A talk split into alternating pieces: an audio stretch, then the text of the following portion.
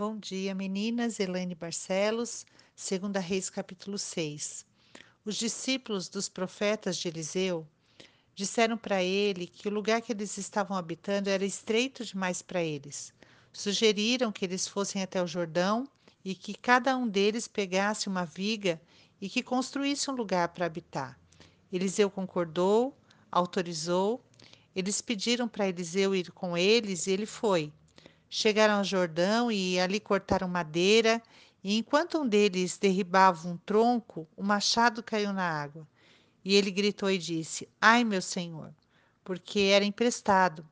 Perguntou Eliseu: Onde caiu? E ele mostrou o lugar. Eliseu cortou um pau e lançou ali, e fez flutuar o ferro, e disse: Levanta-o.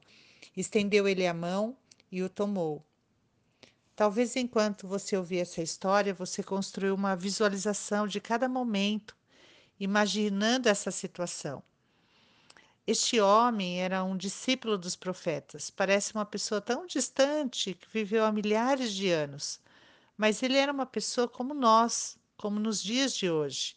Ele estava ali executando seu trabalho, proposto por um grupo de pessoas, estava construindo a sua moradia e estava fazendo a parte dele quando algo inesperado aconteceu.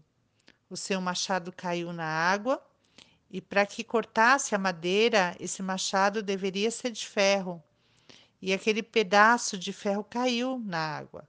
Ele ficou apavorado porque no momento ele gritou: Ai, meu senhor! E ele disse que aquele machado era emprestado.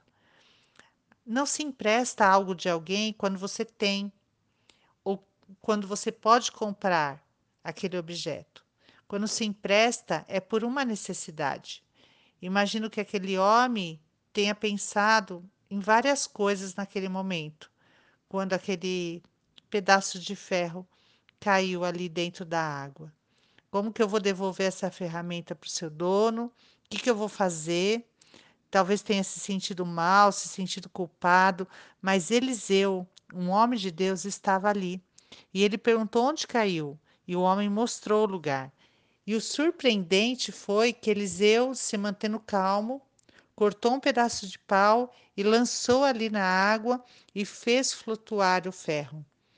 Talvez você tenha pensado, por isso que não devemos emprestar nada de ninguém.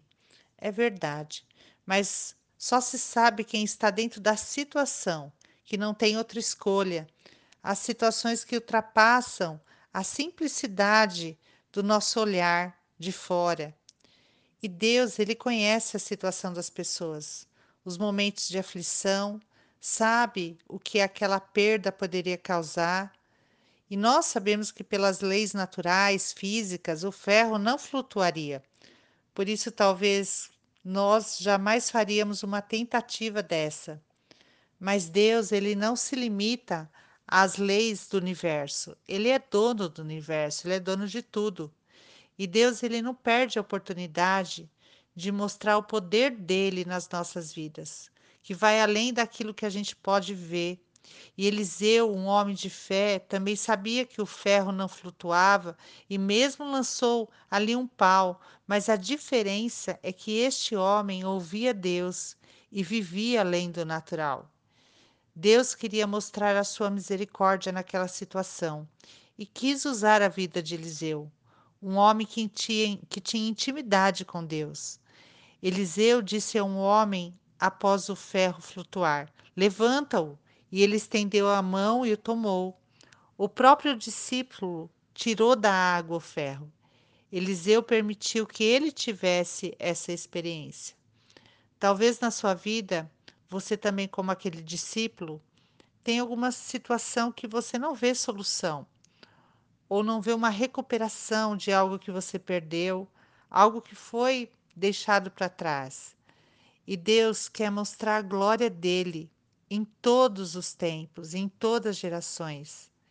E é Ele ainda que tira pessoas de meio de situações que falta o controle, que saíram das mãos, que se sentem culpados ou às vezes até tentam achar um culpado para a situação, quando tudo parece arruinado, quando parece que não há saída, solução, fica assustador aos olhos humanos. Mas Deus, ele nunca está alheio aos acontecimentos. Todas as nossas situações, provações que nós passamos, há um propósito e há um tempo determinado também. Mas o que que a gente vai aprender dessas lições? E às vezes também estamos passando por algumas coisas porque nós saímos debaixo daquilo que Deus tinha para nós, da vontade dele. Mas o Senhor ainda assim usa de misericórdia com a nossa vida. Desde que a gente volte, peça perdão e se alinhe à vontade de Deus para a nossa vida. Tem coisas que não vai ser pelo nosso esforço próprio, é Deus que vai fazer. E Deus, ele quer nos levar a sair do nosso natural e conhecer o sobrenatural. Talvez as suas palavras sejam como deste homem: Ai, Senhor. Mas ele estará do seu lado. A presença do Senhor é real. Toda vez que você o invoca, que você clama, que você o busca, ele está presente. Deixa Deus te levar além deste nível que você tem vivido espiritual, você precisa somente confiar nele. Você confia nele? Eu quero que hoje você faça a sua oração.